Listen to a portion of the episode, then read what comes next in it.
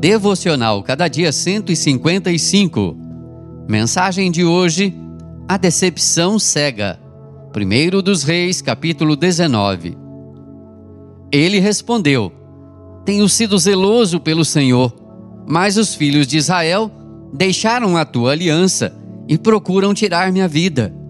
1 dos Reis 19, 10. Elias provavelmente pensou que o povo de Israel voltaria para Deus incluindo o rei e a rainha. Suas esperanças estavam lá no alto, mas depois elas foram destruídas. Nada do que ele esperava aconteceu. Nosso esgotamento emerge quando a vida não está indo do jeito que gostaríamos. Isso pode acontecer porque, com frequência, temos uma expectativa exagerada a respeito dos resultados que pretendemos obter. Por essa razão, ficamos decepcionados com Deus. Note, porém, que não foi Deus que falhou com Elias, e sim as expectativas de Elias que falharam com ele. Elias acha que ele é a única pessoa fiel ao Senhor em todo Israel. Parte dessa afirmação era verdadeira. A maioria do povo tinha abandonado o Senhor, entretanto, nem todos.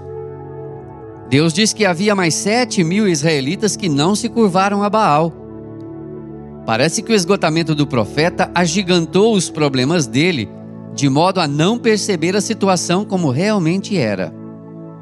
Você já esteve tão cansado, esgotado e desgastado que não conseguiu pensar direito? Quando você tem suas forças drenadas, você já não consegue ver a realidade como ela realmente é. O esgotamento cega a gente diante das possibilidades que existem para sair de situações críticas. Por isso, evite tomar decisões importantes nessa fase da vida.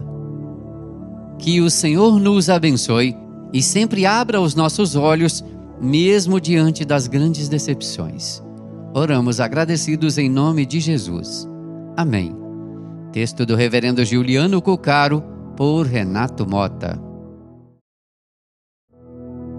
Devocional Cada Dia 156 Mensagem de hoje: Andando com o tanque cheio. 1 dos Reis 19.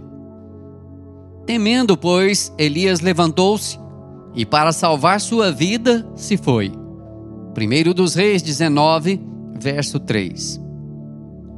Até 1 Reis 19, Elias ouve a voz de Deus e vai na direção que o Senhor lhe aponta. Agora novamente se levanta e vai mas sem a direção de Deus. Elias age por conta própria, passa a determinar seus passos e não depende mais do que Deus diz.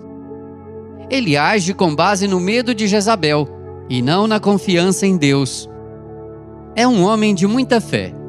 Os capítulos 17 e 18 apresentam sucessão de milagres realizados através de Elias. Em um dado momento, contudo, a fé do profeta vacilou por quê? Porque Elias tira os olhos de Deus. Ele entra em pânico porque desvia sua visão da grandeza de Deus.